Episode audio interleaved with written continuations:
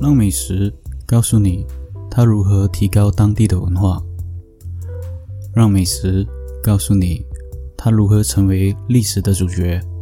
欢迎收听《食之声》。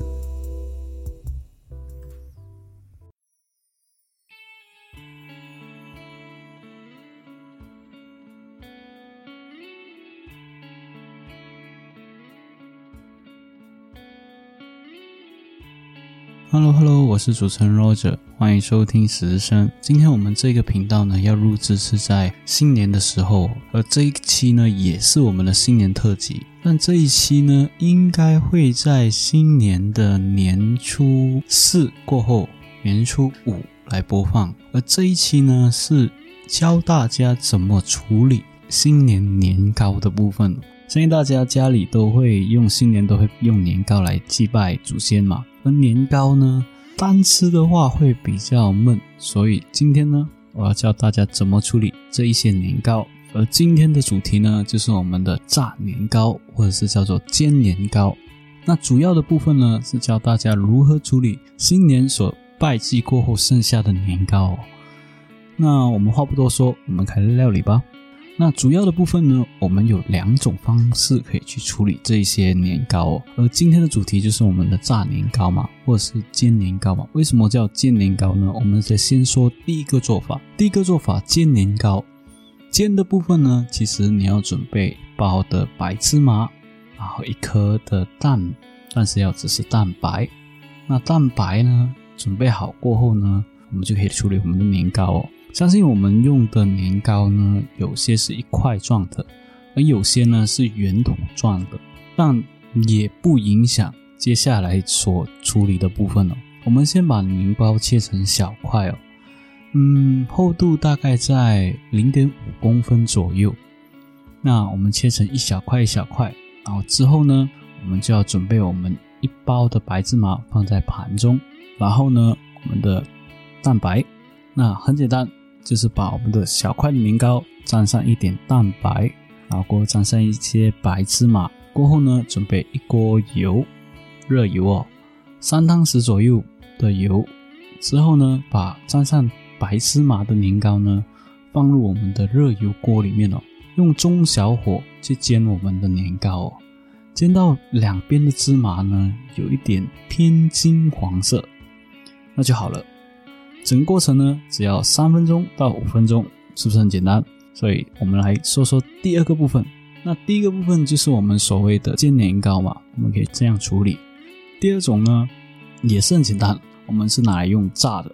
那怎么炸呢？我们先准备一包的叫做春卷皮。当然，假如说你有春卷皮的话，是非常容易处理的。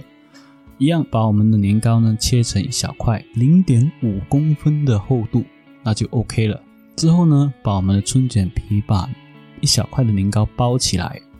封口的部分呢，可以用刚刚我说的蛋白来封住它的封口。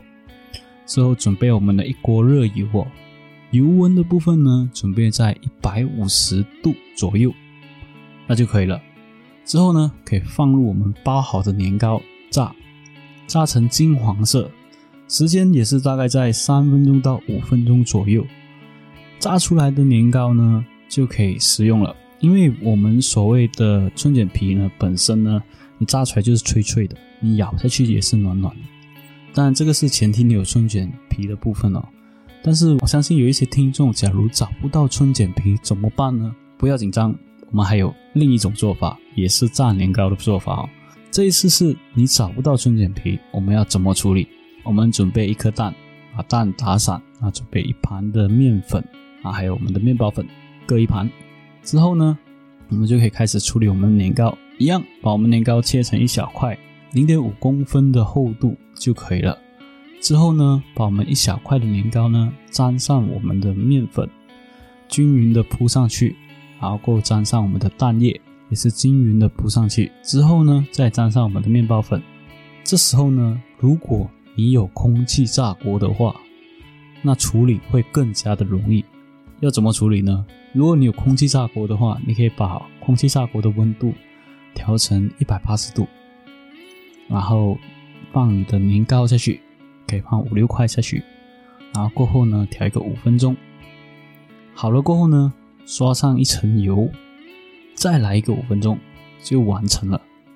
当然，假如说你没有空气炸锅，你也可以这么做，你就是准备一锅热油，油温一样一百五十度左右，把年糕呢炸成两面金黄，那就好了。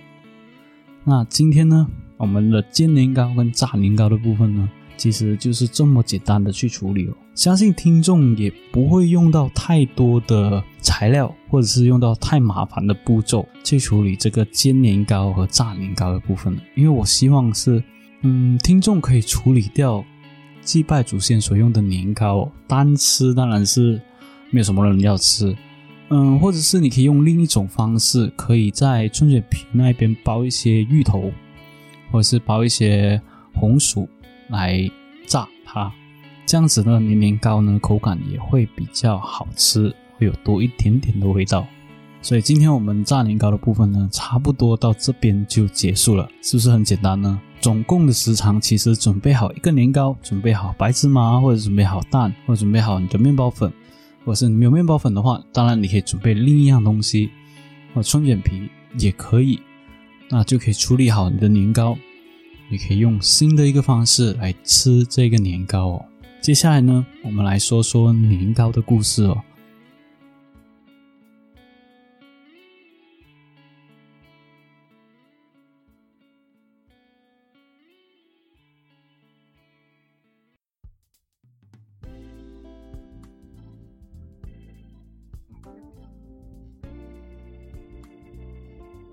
我们先来说说炸年糕哦。炸年糕呢是江南地带的一种美食哦，也是一种小吃哦。它主要呢就是将黄米和油，还有花生油、白糖或者是豆酱等呢炸成两面金黄哦，寓意着金银的意思。而年糕的意义当然是不用多说，就是年年高、步步高，工作也好，生活也好，一年比一年提高。所以年糕的寓意，在中国来说，或者在本地华人来说呢，是一个很好的一个意义哦。而今天的炸年糕呢，炸成金黄色的寓意，也是能够每年都能守住自己的小金库哦。所以炸年糕呢，就是这么的呈现出来哦，它的寓意就是这么简单。接下来呢，我们来说明年糕的故事吧。年糕其实作为一种食品哦，当然它有相较于。悠久的历史，在一九七四年呢，考古学者呢根据七千多年的浙江余姚河姆渡遗址呢，发现颗粒饱满而且保存完好的水稻种子哦。这说明呢，早期在七千多年前呢，我们的祖先呢已经开始耕种谷物这东西。汉朝人呢对米糕呢，就是我们的稻饼这个称呼。在汉代杨雄的方言里面呢，书中呢有记载说“糕”这个称呼哦，而魏晋南北朝时代呢就已经开始流行年糕这个东西哦。古代人对米糕的制造也是从米粒糕成为粉糕的发展过程哦。公元六世纪的食谱十次呢也有记载年糕白建糖的制造方式哦，而在早期的辽代呢。据说北京正月初一年年就有吃年糕的习惯。到了明朝和清朝的时候呢，年糕呢慢慢才发展成市面上的一种提供的小吃哦，并有了南北风味的分别哦。年糕美味香甜醇香，有浓浓的历史气息哦。那我们说明年糕呢，其实有七千多年这么长的历史。那年糕的来历呢，又是怎么来的呢？相较于年糕的来历呢，其实有一个古老的传说，而这古老的传说呢，在我们吉普的频道呢，有说明这一个生物哦，它会所称为年哦，一年四季这个年兽呢，都会寻找人类呢来充饥哦。当然，假如你有兴趣听年兽的部分，可以去我们的吉普那边收听哦。主要的为什么会有年糕这个东西呢？因为年糕呢是年兽找不到人吃哦。饥不择食哦，开始吃所谓的人制造的一些粮食来充饥哦。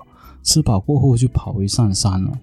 然后人们看到年兽，它连这一些人类的粮食都可以拿来充饥，纷纷呢就制造了这个东西哦。而这个东西是什么呢？因为这个粮食呢，它是条块状型的，是由高氏而制造的，所以目的是为了喂饱年兽而度过一年哦。于是呢，年跟高氏的高呢联合起来，就变成年糕这个谐音哦。当然，这个是古老的传说啦。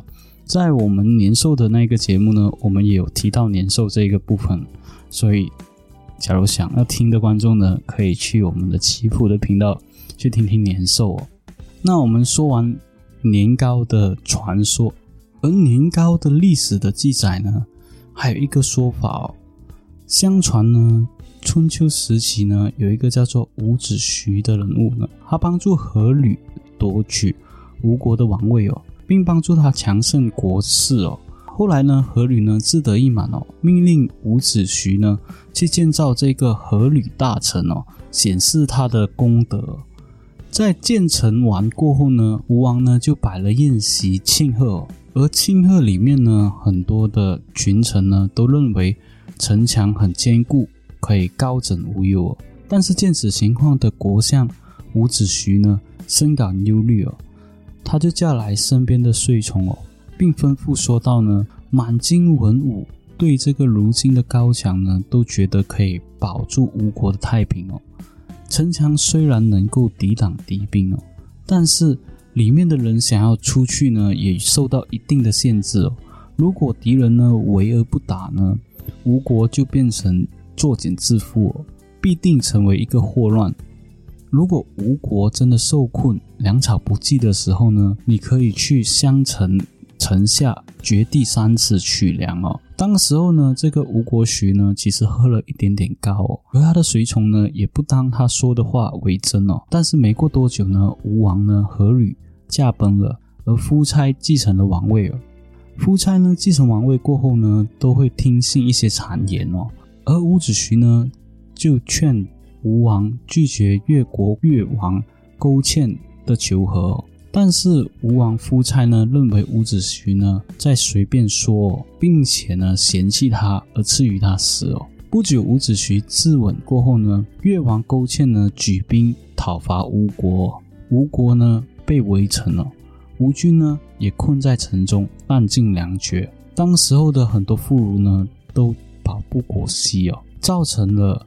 很多饥饿的状况。那时候呢，伍子胥的随从呢，就想起伍子胥之前有说过，就在乡门的城墙下呢，掘地挖三尺哦，才发现了城砖呢是用糯米粉制造的。这时候呢，人们呢相当的激动，于是呢向城墙下跪哦，祭拜这个伍子胥哦。而这一个糯米粉呢，也拯救了全城的老百姓哦。徐州人敬仰伍子胥爱国忧民的精神，之后呢，每月的寒冬腊月呢，都会准备年糕哦。这一代表对伍子胥的纪念哦。二来呢，代表说送旧迎新的春节和亲朋好友分享哦。所以苏州年糕的造型呢，跟城墙的砖块的造型呢，是很相似的哦。煮后呢不会腻，干后呢不会裂。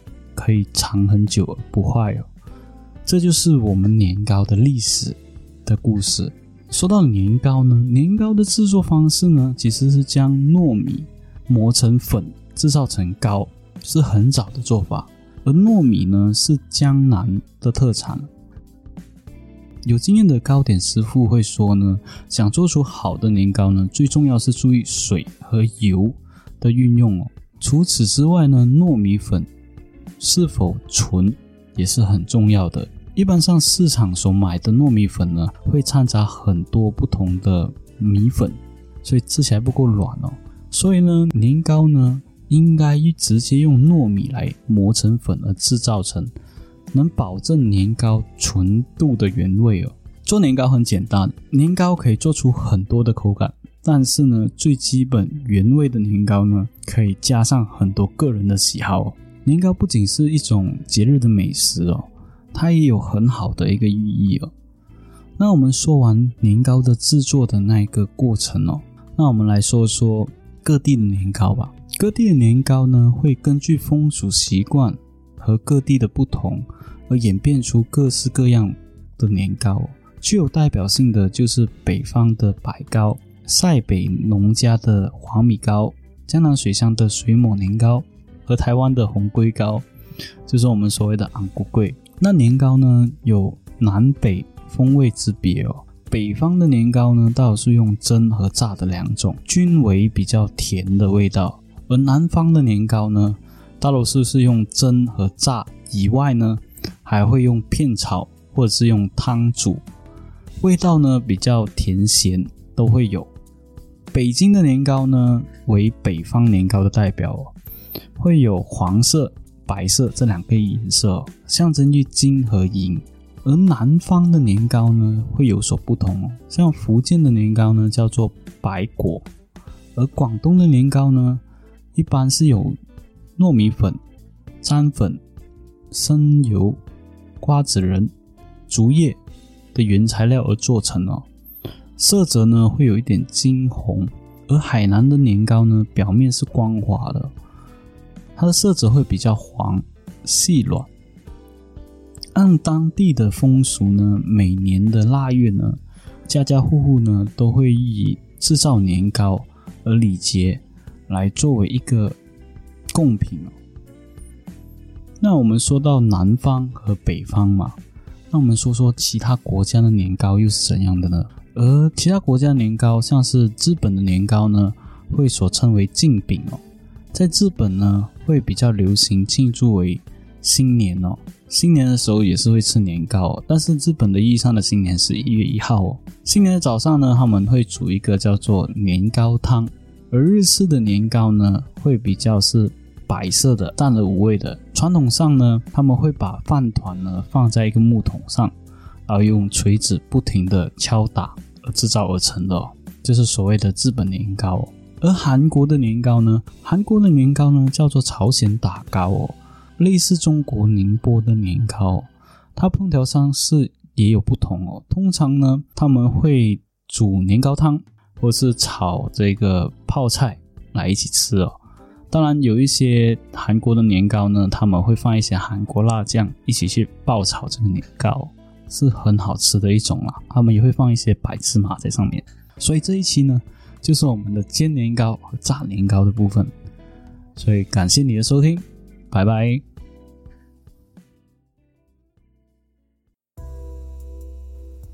好了，我们的故事听到这边就完结啦。喜欢收听我的频道的话，欢迎你点赞、分享、留言，还有给个五星好评。想要收听我的频道的话，欢迎你去各大平台：First Story、Spotify、KKBox、Apple Podcasts，还有 Google Podcasts。当然，假如你要听到我更多的声音的话，你可以支持一下我们的棋谱。感谢你的收听，拜拜。